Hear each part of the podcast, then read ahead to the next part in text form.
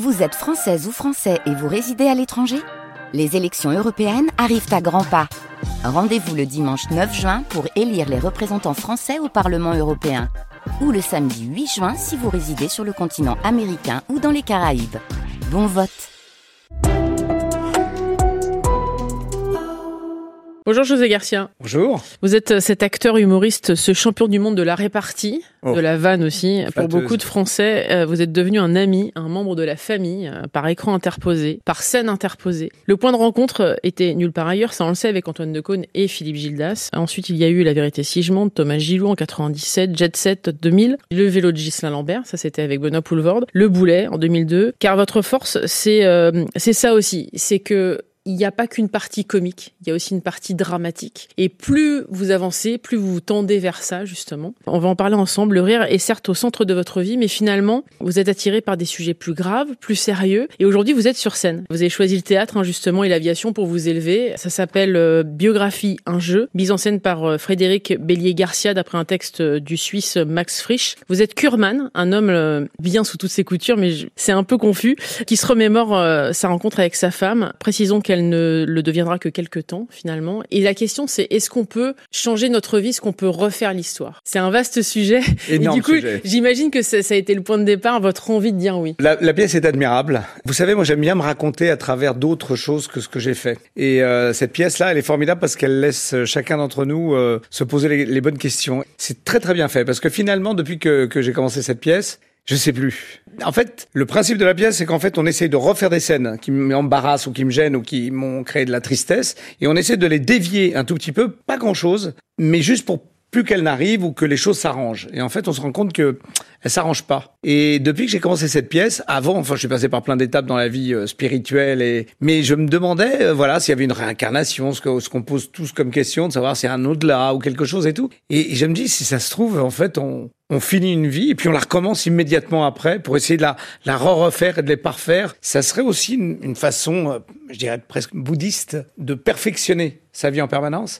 Et on se rend compte que toute décision implique un résultat et que c'est très très difficile de voir qu'en fait on n'est pas on est quand même très conditionné dans cette vie. Est-ce que les gens que l'on rencontre, ben, elles sont obligatoirement sur notre route ou pas Et là, c'est très important parce que hum, j'ai beau essayer de me débarrasser de la merveilleuse Isabelle Carré que j'adore retrouver tous les soirs avec grand plaisir, mais que je malmène, eh ben, j'y arrive pas. Et quand j'arrive un peu à la faire partir, je me rends compte de ma solitude et de ma bêtise. Donc, euh, c'est, une bonne pièce maintenant pour les hommes euh, à cette époque de, de l'année, je trouve. Est-ce que vous avez un rapport euh, privilégié avec la solitude ou pas, José Garcia? Parce que vous avez toujours été finalement très entouré, enfant plutôt seul, par contre. Oui, très seul. Enfin, très seul, très entouré par mes aussi, parents, ouais. par l'amour de mes parents, mais, mais très seul, oui. Mais vous savez, la solitude et l'ennui sont deux choses. euh, enfin, la solitude, non, mais l'ennui, euh, je me rends compte que c'est ça, c'est c'est quand même très constructeur. Ça permet de travailler sur un imaginaire. Aujourd'hui, où on a des millions d'images, on se rend compte que l'imaginaire, et quand on doit créer pour euh, voilà pour des réseaux sociaux, alors je trouve qu'il y a plein de choses extraordinaires qui sont créées, et qui sont vraiment drôles.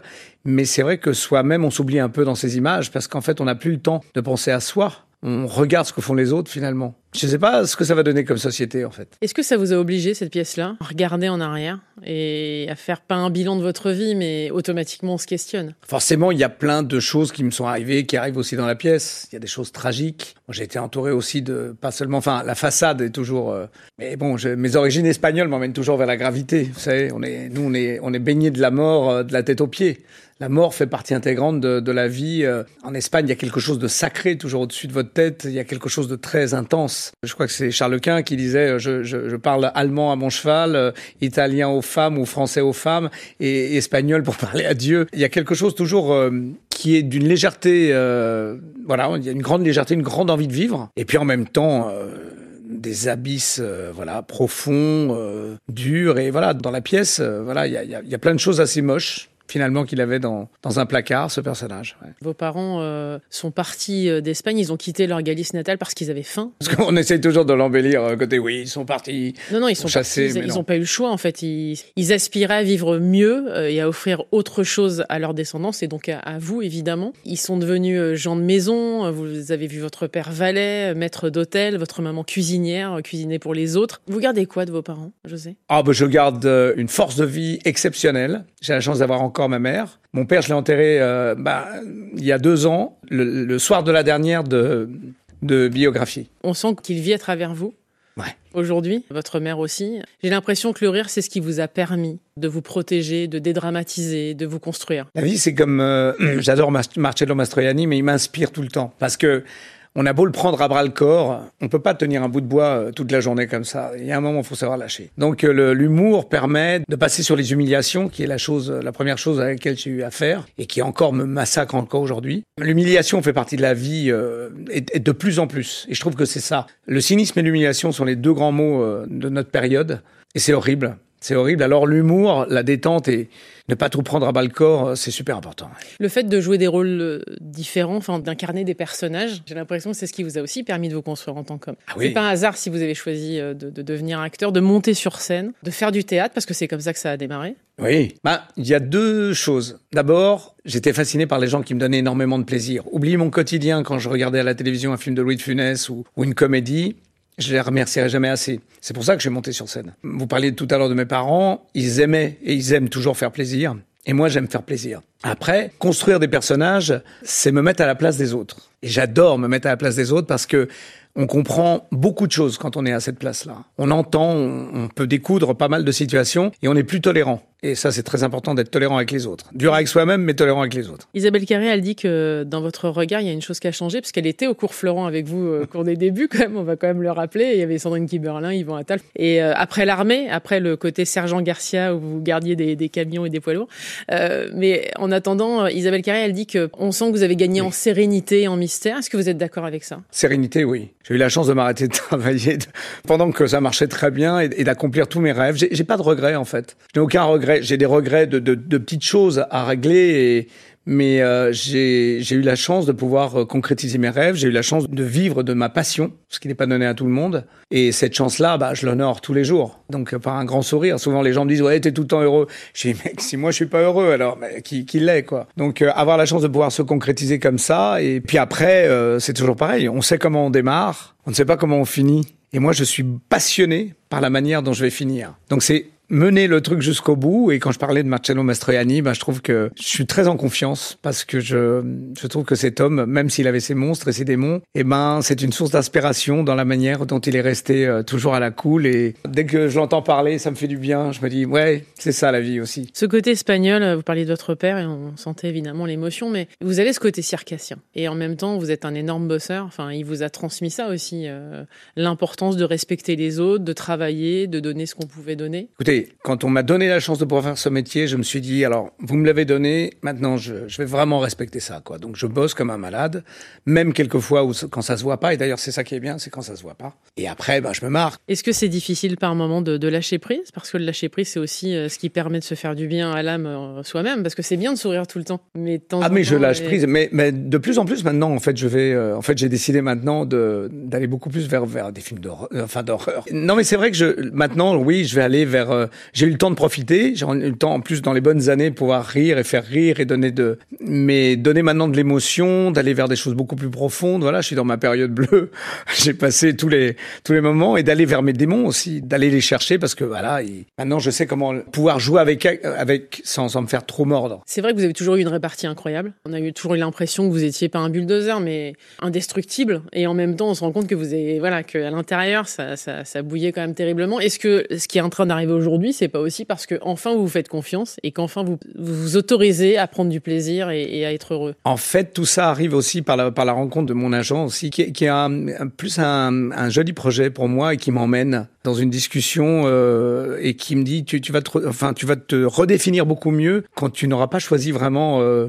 à 2000% de vouloir absolument faire des choses. Laisse-toi porter. Se laisser porter, c'est peut-être la chose que je faisais le moins avant. J'ai adoré ces moments-là. Je ne regrette absolument rien parce que j'ai eu aussi l'occasion d'essayer beaucoup de choses et de m'éclater. vous souvent porté aussi. Hein. Ouais, et maintenant, bah, je, je pars beaucoup plus tranquille, sans préparer, enfin en travaillant énormément, mais sans me préparer. euh, voilà, je me laisse embarquer, diriger, euh, porter, plus dans des films d'auteur. Et je dois dire que c'est très, très, très agréable, très jubilatoire. Je, je prends énormément de plaisir, et ça m'empêche pas de rire autant. Je lui demandais si la réalisation vous attirait. Non, pour l'instant, j'ai rien à dire d'assez profond, assez fort. euh. Vous savez, la, la réalisation, c'est passer à travers la caméra. Écrire, ça m'a toujours plu. Construire des personnages, c'est ma passion. Quand on me fait confiance et qu'on arrive à me donner un personnage et que je peux le construire, que j'ai la confiance de quelqu'un, alors là, je, pète les cimes. Mais euh, réaliser, non. Mais par contre, écrire des, situations. Je trouve toujours, vous voyez, que les métiers des gens dans les films aucun intérêt. Je trouve qu'il y a tellement de métiers extraordinaires dans ce monde et qu'à partir du moment où on entre dans un univers, de temps en temps, il y a des gens qui vous emmènent dans un atelier, dans, à Drouot ou d'autres endroits et je me dis c'est formidable pour le cinéma de pouvoir euh, rentrer avec une caméra dans un, dans un lieu comme ça, découvrir. Quelle est la part de hasard dans votre vie Et quelle relation vous avez avec le hasard? Parce que finalement, on construit sa vie. Euh on dit souvent qu'on a sa vie euh, entre nos mains, mais c'est pas toujours le cas. Non, la part de hasard, elle est immense. La part de hasard, elle a commencé euh, quand j'étais en train de crever la, bouche ouverte, euh, que j'avais pas de travail et que j'étais carrément en bout de course et qu'une amie m'a dit viens faire la clap à canal et que j'ai commencé à m'occuper du public un peu triste en me disant bon bah, je ferai pas acteur et machin et de, commencer à faire des personnages avec Antoine Decaune vous voyez c'est les instants de grâce ça c'est voilà c'est le plus beau cadeau et d'avoir sept ans comme ça de folie pure et puis après d'avoir la chance de, de, parler avec Jean Becker et, et euh, Edouard Molinaro et de faire un petit rôle et que tout ça déclenche aussi d'autres films et puis de prendre des films euh, comme ça arrive pour tout le monde. Vous avez un film que personne ne veut, vous y allez et puis tout d'un coup c'est un succès. Oui, en même temps vous avez toujours croqué la vie à pleines dents. Hein, ah tout le temps. Ah ça c'est, je, je, vis comme si j'allais mourir euh, ce soir. Hein. Il y a deux façons d'aborder ce qui nous arrive, soit le fatalisme, soit le libre arbitre. Vous êtes de quel côté? Ça peut être le fatalisme. Hein Au départ vous étiez effectivement ambianceur, chauffeur de salle, il y a eu Canal vous avez fait d'ailleurs les, finalement les plus belles heures de Canal+, parce que euh, c'est important aussi de le préciser. Pas les plus belles heures. Il y a eu, de, vous savez, ça a été très riche, hein. très très riche. Ce qui est formidable de Canal, c'est que ça a été un, vivier extraordinaire de talents mais les nuls ont commencé avant nous. Euh, après, il y a eu euh, les, les Robins des Bois. Enfin, il y a eu énormément de viviers euh, de, gens. Euh, Omar et Fred. Enfin, ça a été très riche, quoi. Édouard Baird, Ariel Wiesman. non, non, franchement, on a été gâtés. puis les Guignols. Enfin, je veux dire, c'était un bon vivier de fous furieux. Aujourd'hui, vous êtes devenu l'une des figures les plus incontournables du cinéma français. Là, vous êtes sur scène parce que votre objectif, c'est vraiment de privilégier le théâtre aussi, parce que vous êtes attiré par les planches et vous avez envie vous-même de proposer autre chose. Vous êtes devenu l'un des membres de la famille de beaucoup de Français. Ça vous touche, ça? Ça, oui. Ah bah ça, c'est ce que je voulais. Moi, de toute façon, euh, c'est ce que j'ai à chaque fois, c'est laisser une bonne image, laisser quelque chose d'agréable, quelque chose de bon aux gens. Voilà, c'est important. Mais c'est très agréable de voir euh, les gens tout d'un coup qui lèvent la tête et qui, qui sourient en vous regardant. Je dis pas que je le gère tout le temps parce que quelquefois je suis trop speed, mais quand même, c'est dément. Cette pièce, elle montre à quel point on ne décide pas toujours de nos vies, ça c'est certain. Mm. Mais si vous aviez l'occasion de changer des choses et de refaire quelque chose, vous, vous changeriez quoi? Je changerais des petits détails, des petites choses comme ça euh, pour mieux faire. Mais je crois que je referais exactement le peut-être pas le même parcours, genre j'essaierais de le perfectionner, mais je me dis, si je savais quelles étaient les réussites et les succès que euh, j'ai loupés, est-ce qu'ils auraient la même saveur? Est-ce qu'ils seraient pareils? Est-ce que je serais moi pareil? Moi, je pense qu'en en fait, l'échec, je m'emploie plus à l'échec, il m'intéresse beaucoup plus que la réussite. Vous voyez, quand un film marche, bah, je me désintéresse très vite. Par contre, pour perdre avec panache, je peux vous dire que quand un film fait vraiment un bide, il y a un mec qui est au bar en train de servir de la vodka à tout le monde et tenir, tenir le tempo, c'est Bibi. Je ne supporte pas de, de, de, de, perdre comme un pauvre gars. Quoi. Je trouve que là, j'ai un côté Kozak, un côté euh, Zorba. J'adore ce film Zorba le Grec parce que quand ça merde vraiment, moi je danse le Sertaki. Donc quand euh, vous étiez sur euh, l'île aux cygnes, enfant, gamin, à fumer en cachette des cigarettes, vous aviez un regard sur la vie. Est-ce que vous êtes heureux du coup de l'homme que vous êtes devenu alors? Ah ouais. Et j'ai de la chance, hein. beaucoup de chance. Ça aussi, il faut pas le nier. La chance, il y a des gens qui se donnent corps et âme tous les jours hein, pour essayer de faire des choses. Quand elle n'est pas au rendez-vous, franchement, la vie est très dure, très très dure. Et il y en a énormément. Donc c'est pour ça qu'au moins, moi, ben voilà, comme je sais que j'ai cette chance, tous les jours, je vais l'honorer euh, par un sourire et de la bonne humeur. C'est en ce moment, c'est au Théâtre Marigny à Paris avec Isabelle Carré, la sublime Isabelle Carré, euh, d'après Jérôme Kircher. Frisch, voilà. Voilà. Bélier Garcia, qui est un, metteur en scène extraordinaire. Qui est venu vous chercher et qui vous a vraiment convaincu. Ferdinand Régent, Anna Blagosevic. Mais les deux jeunes acteurs sont exceptionnels aussi. Comment réussir à recréer, à réécrire sa biographie Biographie, un jeu, c'est le titre de cette pièce. Merci beaucoup, José Garcia, d'être passé dans le monde d'Élodie sur France Info. Merci beaucoup. Merci.